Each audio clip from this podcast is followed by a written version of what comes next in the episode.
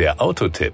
Informationen rund ums Auto. Wenn man sich heute das aktuelle Automobilangebot anschaut, dann stellt man fest, dass immer weniger Unternehmen auf Plug-in-Hybride verzichten. Das gilt auch für Opel. Das Fahrzeug unserer aktuellen Begierde war der Opel Grandland Plug-in-Hybrid. Power und Drive. Wer sich für die Plug-in-Hybrid-Version des Opel Grandland entscheidet, der hat zwei Varianten zur Auswahl. Zum einen die Version mit Frontantrieb und einer Systemleistung von 224 PS, zum anderen mit Allradantrieb. Hier beträgt die Systemleistung 300 PS. Die Fahr- und Verbrauchsdaten von letzterem schauen wir uns mal genauer an. Die Beschleunigung von 0 auf 100 km/h absolviert der Grandland mit dieser Motorisierung in 6,1 Sekunden. Seine Maximalgeschwindigkeit liegt dann bei 235 km/h. 135 sind es bei rein elektrischer Fahrweise. Und weil immer mehr Autofahrer daran interessiert sind, möglichst weit rein elektrisch zu kommen,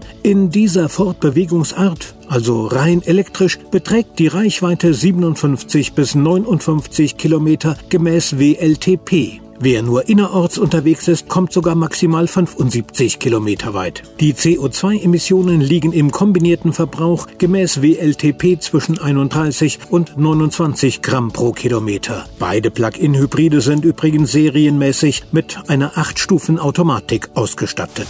Die Innenausstattung. Jede Grandland-Variante ist schon von Haus aus umfangreich ausgestattet. Zur Grundausstattung gehören der Frontkollisionswarner mit automatischer Gefahrenbremsung, Fußgängererkennung, aktiver Spurhalteassistent, Verkehrsschild und Müdigkeitserkennung sowie der Geschwindigkeitsregler mit intelligentem Tempobegrenzer. Hat man sich für die Ultimate-Version entschieden, dann findet sich in der Ausstattungsliste hinter fast jedem Feature ein S für serienmäßig. Aus der Vielfalt der Extras einzelne hervorzuheben, ist hier aus Zeitgründen leider nicht machbar. Die Kosten. Der Opel Grandland kostet als Plug-in-Hybrid je nach Motorisierung und Ausstattungslinie zwischen 45.695 und 54.460 Euro. Bei dem letztgenannten Preis handelt es sich um die Allradversion mit 300 PS in der Ultimate-Ausführung. Beim GS-Line könnte man, wenn es denn sein muss, 2615 Euro sparen. Aber wirklich nur, wenn es sein muss.